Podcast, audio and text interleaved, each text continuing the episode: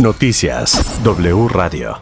A partir de hoy se tienen dos meses para concluir la investigación en el caso de la alcaldesa de Cuauhtémoc, Sandra Cuevas. ¿Qué dijo la jefa de gobierno sobre lo que sigue para la alcaldía? Evangelina Hernández, buena tarde.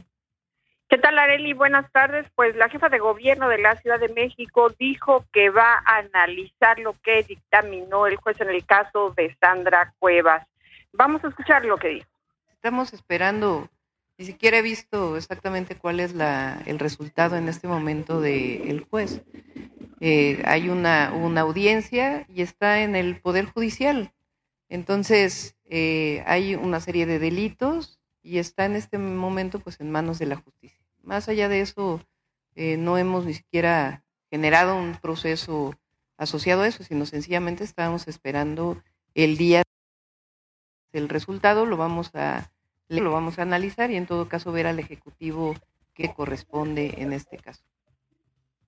Arely, solo comentarte que de acuerdo a la ley orgánica de las alcaldías, cuando hay una licencia definitiva o una falta absoluta del alcalde en los dos primeros años de gobierno, la jefa de gobierno tiene que enviar una terna de propuestas al Congreso de la Ciudad de México para que el Congreso elija un sustituto. En ese mismo tenor, el propio Congreso tiene que solicitar al Instituto Electoral de la Ciudad de México la realización de nuevas elecciones. Areli. Gracias, Evangelina. Buena tarde. Buenas tardes. Hoy se informó que Aeroméxico logró la reestructura y se libró de la quiebra. La Asociación Sindical de Pilotos Aviadores reveló que este día Aeroméxico concluyó el proceso de reestructura financiera bajo el capítulo 11 de la Ley de Quiebra de Estados Unidos. El estatus ahora será deudor reestructurado. A finales de 2020, Aeroméxico solicitó la reestructura bajo el capítulo 11. Víctor Olea, abogado defensor de Jaime Rodríguez el Bronco, dijo aquí en W Radio que están diseñando la estrategia para sacarlo del penal Dicen que el caso ya está en manos de un juez federal y que tendrán que esperar a que se decida precisamente a nivel federal. Aseguró que el Bronco se siente perseguido político.